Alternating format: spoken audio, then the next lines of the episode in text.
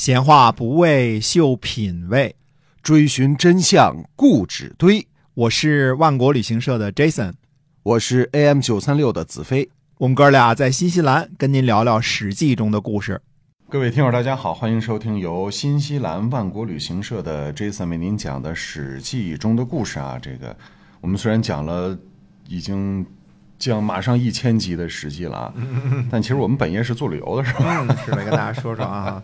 呃，新西兰呢是个旅游资源非常丰富的国家啊。经常说的一句话，拍一张照片就是明信片，任何地方啊，还真是这样漂亮。嗯，那我们这次呢，新西兰的总理去中国也开始，大家都看到新闻了啊。哎，对，极力的推销新西兰的水果、牛羊肉，然后在那个烧烤摊那还摆了摆架势。其实人大师傅烤的，不是他烤的啊，他 就摆架，他摆个架势啊，然后推销。绍一下我们的这个苹果猕猴桃啊，去超市看看，说这吃一个，说这就是我们新西兰的那个那个奇异果的味道，就是那个味儿啊。那它还能变得了吗？真是的，这这是用你说吗？但是我们新看我们总理也是挺挺卖力的啊，这真挺卖力的啊啊！然后带着这个呃推销新西兰的旅游，所以大家呢有机会呢就就据说啊，新西兰旅游可能会呃现在基础上成倍增长，因为疫情之前呢来新西兰每年中国来的是统计是四十三万。嗯，目前为止呢是七万，哦，就是七万比四十三万还差了好些嘛，对吧？啊，那希望更多的嗯朋友们呢喜欢新西兰的可以来旅游，特别是从十一到春节这段期间啊，从十一开始，新西兰的天气就渐入佳境，就开始进入啊漫长的夏季。我们说夏季呢，新西兰的夏季不热啊，哎，最高气温可能二十五度。对，嗯，特别舒服。最高气温就是二十五度，偶尔到二十八度，人们都热的受不了了。都二十八度了，嗯，都二十八度了。嗯，欢迎大家来旅游，来旅游一定找万国啊，没错啊，携程上找找我们啊。哎，万国旅行社，嗯嗯。那么接着还是讲《史记》中的故事啊。这次呢要讲匈奴，先说呢这个地理位置啊，所以呃大家知道呢，这个其实就是。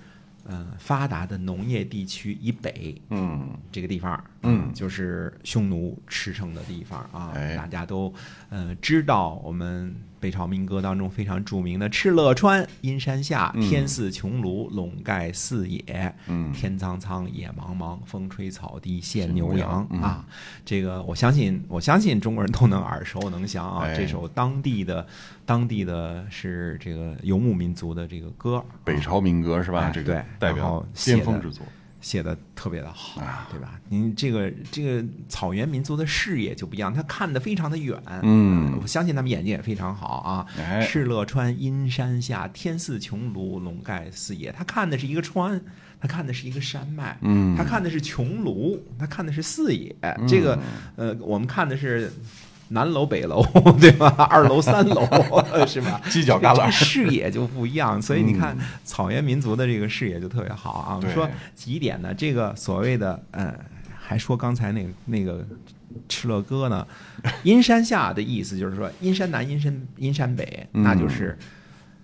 完全不同的天地啊！阴山以北，那就草就少多了，那沙子就多多了，那气候就冷多了，下雪就大多了，是吧？啊，那么到阴山南呢，相对来说，对于游牧民族来说，就是这为什么说是农耕民族和游牧民族一直争夺的这个地方啊？就是因为这个原因，就是呃蒙古一带啊，就是这个原因。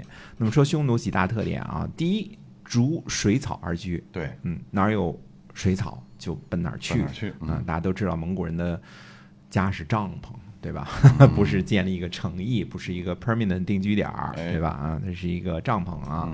呃，第二个特点呢，平时呃就是狩猎禽兽啊，急了人跟人也打，也互相打。呃，长的兵器呢是弓箭，短兵器呢是刀。嗯，那么另外一个特点呢，就是吃肉。穿皮革就是一切的东西都是从牛羊身上来的，这可也可以理解嘛，对吧？啊，所以我记得年轻的时候去内蒙带团，那当地呃非常好的非常好的招待是水果罐头。哦，这就是最好的。给你开个橘子罐头，那已经是这个上课的礼节。但是牛羊肉随便吃啊，就煮煮煮羊肉就煮一大锅啊，随便吃，特别好吃啊，不缺啊。那么另外一个特点呢，就是呃健壮的吃肥美的，老弱的吃剩下的。嗯，就这个没有说我们中国人要尊老爱幼，也没有这个老吾老及人之老，幼吾幼及人之幼啊，没有这个观念啊。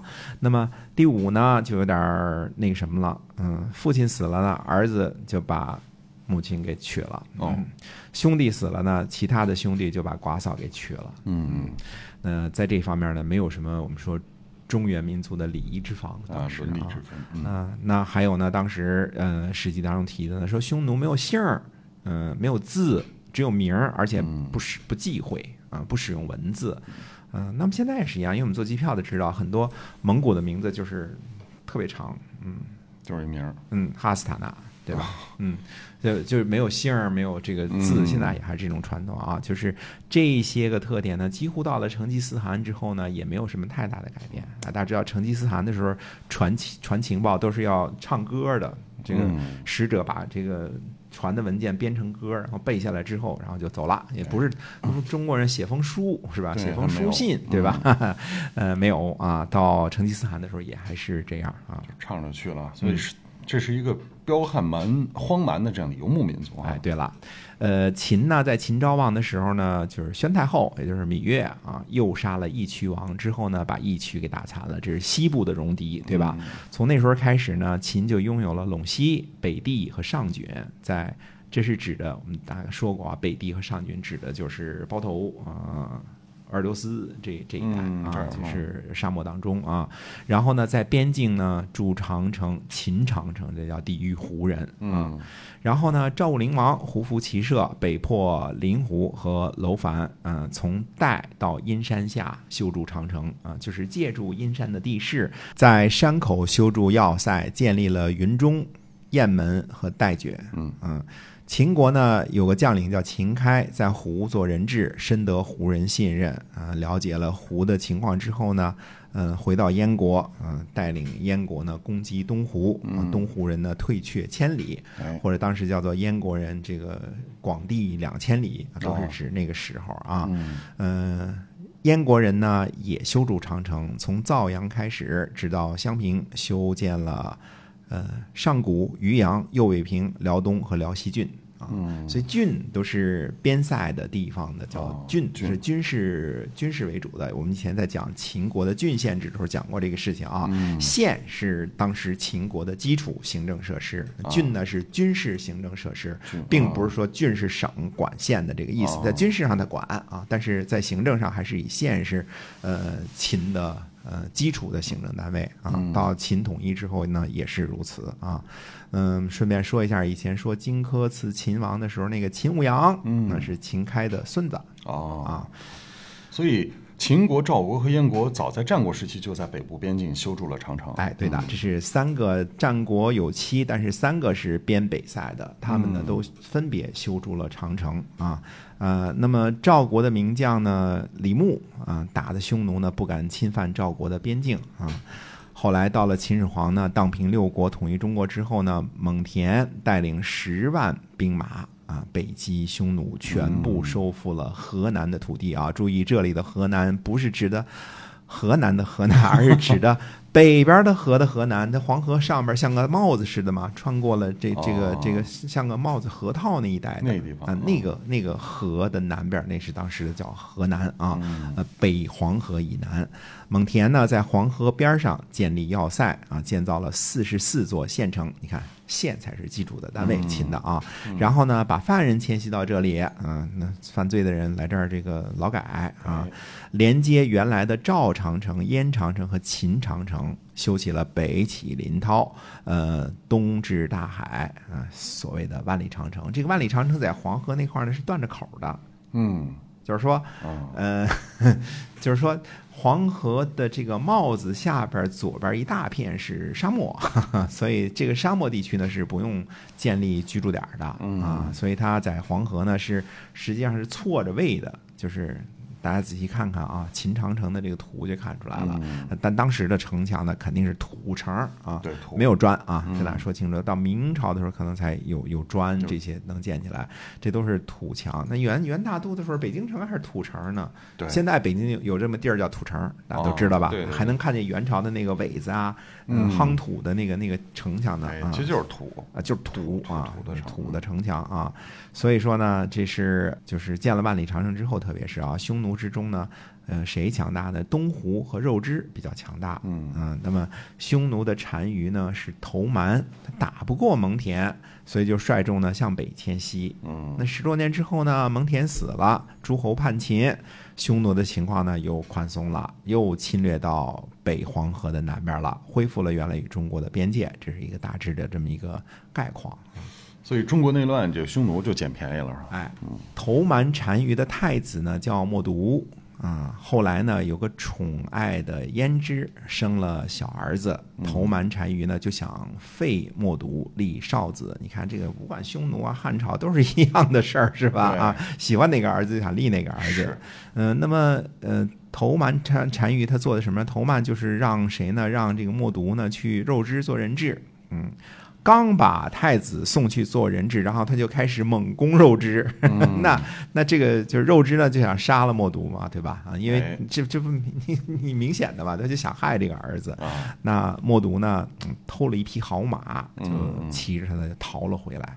哎，头曼单于呢觉得这个，觉得他这个儿子啊挺厉害，是个嗯壮士，就让他呢带兵一万。那默毒呢，呃，做了叫做什么叫鸣笛啊、鸣笛就是我们现在说就响箭，嗯带着声儿的那种那个响箭哎啊，呃，做了鸣笛，然后呢，他用它来约束他手下的骑射，他就下令说呢，说鸣笛所射的地方，大家要一起射，啊，听着啊，规矩是鸣笛所射的地方大家一起射，否则斩。没有前后的条件和什么制约啊，就这么一句话，嗯，这是军令。那打猎的时候呢，鸣笛所射之处，有谁不射，就立即斩之。嗯李沙威，这默毒好像自通兵法是吧？嗯，那过了一阵子呢，这个默毒呢以鸣笛射自己的好马，他自己的坐骑啊，嗯，左右就有不敢射的，那这这什么意思啊？是吧？啊 啊，哎，谁没射他就杀了，按照军法来嘛，对吧？嗯又过了一阵儿呢，默毒呢用这个鸣笛呢射他自己的爱妻，那左右呢还有不敢射的，这不知道怎么回事儿啊？说这个想箭射射自己老婆怎么回事呢？哎，所有没射的他又立杀之。又过了一阵儿呢，呃，默读呢用这个鸣笛呢射单于的好马，那哎这次呢左右就没有犹豫了，一起发箭就把这好马给射死了。嗯，所以这就好比是孙武子这个教练女兵是吧？哎，就是杀人立威啊，来训练部下的服从性，告诉他们呢，就是唯他的命令是从，就形成这种服从的惯性。哎，啊，就是连单于的好马啊、自己的爱妻，嗯、这些呢都可以射，嗯，那没有什么不敢射的了，对对吧？这个默读呢就知道自己这些兵可用了。默读在跟单于打猎的时候呢，就用呃鸣笛射头蛮单于，左右的随从呢也是毫不犹豫一同发箭，嗯就力杀头蛮单于。呃，接着呢，就诛杀了后母、弟弟和大臣等不听话的。默读呢，自立为单于，这可是个，这个是个狠角色是吧？狠呐啊，真狠啊！啊，这个默毒呢自立为单于的时候呢，东湖强盛。嗯，听说默毒呢杀父自立，就派了使节来了，说想要投蛮单于的这个千里马。嗯嗯，默毒呢就问群臣，群臣就说千里马是匈奴的宝马，不能给。嗯，默读说奈何与人做邻居而爱一匹马呢？嗯，于是呢就把这千里马送给了东湖。啊，那东湖以为呢默读怯懦，就派使节来了，说索要单于的一位胭脂啊。那默读呢又问左右，左右说东湖无道，怎么能敢求胭脂呢？对吧？请求这个怎么说呢？请求发兵，嗯，攻打东胡。默读说什么呢？说奈何与人做邻居而爱一女子呢？于是就把自己自己最喜欢的胭脂送给了东湖。嗯，东湖王呢这下更骄横了，你这是软蛋嘛，对吧？哎，随便你。哎，于是就有些西亲的动作啊。那么东湖与匈奴之间呢有一个闲置地带，没人居住啊，有千余里。嗯，这个。这个闲置地带这个事儿呢，其实在古代好像游牧民族当中，它是一个习俗啊。在凯撒的这个高卢战记当中呢，也提过，当时的呃日耳曼。就是部族的时候，他就有这个空地，就是就是我的这个居住部落之外，有一大块地就荒着，什么都不干。谁的荒地越多，谁最牛。嗯，所以这个当时呃，在这个谁匈奴和这个东湖之间呢，也有一大块这个闲置的地带，千余里啊，没人居住啊。那么闲置地带两边呢是各自两国的边界。东湖的使者呢就来对莫都说了，说你们这个境外呀有些。废弃的土地，嗯，反正你们匈奴呢也到不了那个地方，我们东湖想要，嗯，默读呢又询问左右，那左右人有的说呢，说这弃地给了也行，不给也行，默读呢大怒，说土地是国家的根本，奈何与之？就把说可以给的这些大臣都杀了。默读呢立时上马，传令国中有迟到者斩。这点狠人的峥嵘露出来了啊！哎，默读呢就率兵向东湖攻击，嗯，叫西击。东湖人呢本来很轻视匈奴，没有防备。嗯，默读大军到来呢，就立时发起攻击，大破东湖，灭了东湖王，掠夺了东湖的人民和财产。那再后来呢，又向西攻击肉芝啊，肉芝呢逃走，据说肉芝后来就就往印度那个方向去了啊。那么肉芝呢就逃走了，嗯，又南并楼烦和白羊河南王啊，这所有的这个地方，匈奴提到河南都是北河之南啊，细数了细数收复了这个秦派孟田所夺取的那些匈奴的土地啊，恢复了原来与中原的边界，那。那个时候呢，刘邦正在和项羽抗争呢，争天下呢。中国呢叫疲于兵革，所以默读呢能够自强。他的《史记》当中的一句形容叫什么呢？叫做“空闲之士三十余万”。空闲就是能弯弓射箭的三十余万。那这一下匈奴就成了祸患了。对，嗯，呃，匈奴呢以正月为一年之首，大小官员呢在单于的庭院相会，这叫小会啊，专搞祭祀。五月份呢，在乌城举行嗯部族的会见，叫做大会。嗯，大会小会不断，是吧？哎，这个大会呢，祭祀祖先、天地鬼神啊，这是举行大的祭祀。等到秋天的时候呢，马肥了，嗯。这个大家现在也知道，现在，呃，秋天的那达慕是吧？八月份，对吧？对，嗯，秋天马肥了，叫科教人畜啊。匈奴的法律呢，相互之间拔刀，只要超过一尺的，就是死罪。所以对同胞之间，你要动刀子，超过拔出刀鞘来 超过一尺，嗯，这就死罪。嗯，然后呢，偷盗就没罚财产，呃，有小罪的呢，呃，断手断脚的，大罪的就斩。嗯，坐牢时间呢？不超过十天，基本。然后监狱当中呢，也不过就几个人，嗯。所以单于呢，早上拜日，晚上拜月，嗯。等到单于安葬的时候呢，有棺有椁，嗯，那棺是里边的，椁是外边的啊。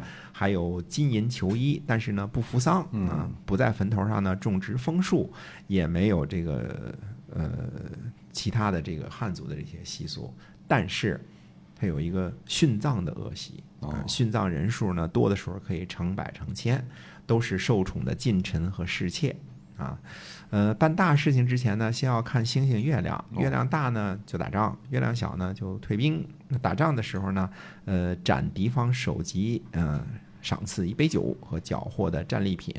呃，抓住人呢就成为嗯奴婢啊，奴婢就就是战利品啊。嗯，所以匈奴人打仗的时候呢，都是奔着利益去的。顺利的时候呢，就一块儿往上扑啊，像像鸟集，像鸟一块儿往上扑食那样的。不利的时候呢，就瓦解云散，就就哗就就给弄跑了。嗯，然后呢，谁要是能够扶灵，把这个战死者的遗体送回去呢，那死者的家产就归这个人。哦，就是这些个习俗呢，是《史记》当中记载的有关匈奴人的一些个习俗，在汉人看来呢，就是觉得。嗯、野蛮，对吧？对。荒蛮落后，嗯，取这个什么寡嫂之类这种事儿啊，这是汉族的礼法所所不能呃不能允许的，尤其是娶这个老爹的这个。这个这个妈这个事情，这这是不能够，完全不能够啊，嗯，汉族的不能容忍的。哎，然后对于汉族人的眼光来看呢，就是写《史记》的司马迁所记载的，就是匈奴当时的一些情况。那么汉高祖刘邦统一中国之后呢，所面临的情况，所对待的北部边境就是这么一支，这么这么一个民族嗯啊，逐水草而居，啊，骑着马，呃，有牛有羊，都会射箭啊，然后非常的凶蛮，纪律呢还开始挺好，啊，嗯有了一个呃强大的一个匈奴的单于叫冒毒啊，这是当时的情况。那么汉朝啊、跟匈奴之间的关系怎么样？进一步怎么发展？这个可能一直到持续到汉武帝才会解决这个问题。那么下一步都是怎么做的呢？那么下回再来跟大家接着说。好，感谢大家的关注啊！我史记中的故事由新西兰万国旅行社的 Jason 为您讲的，我们下期节目再会。再会。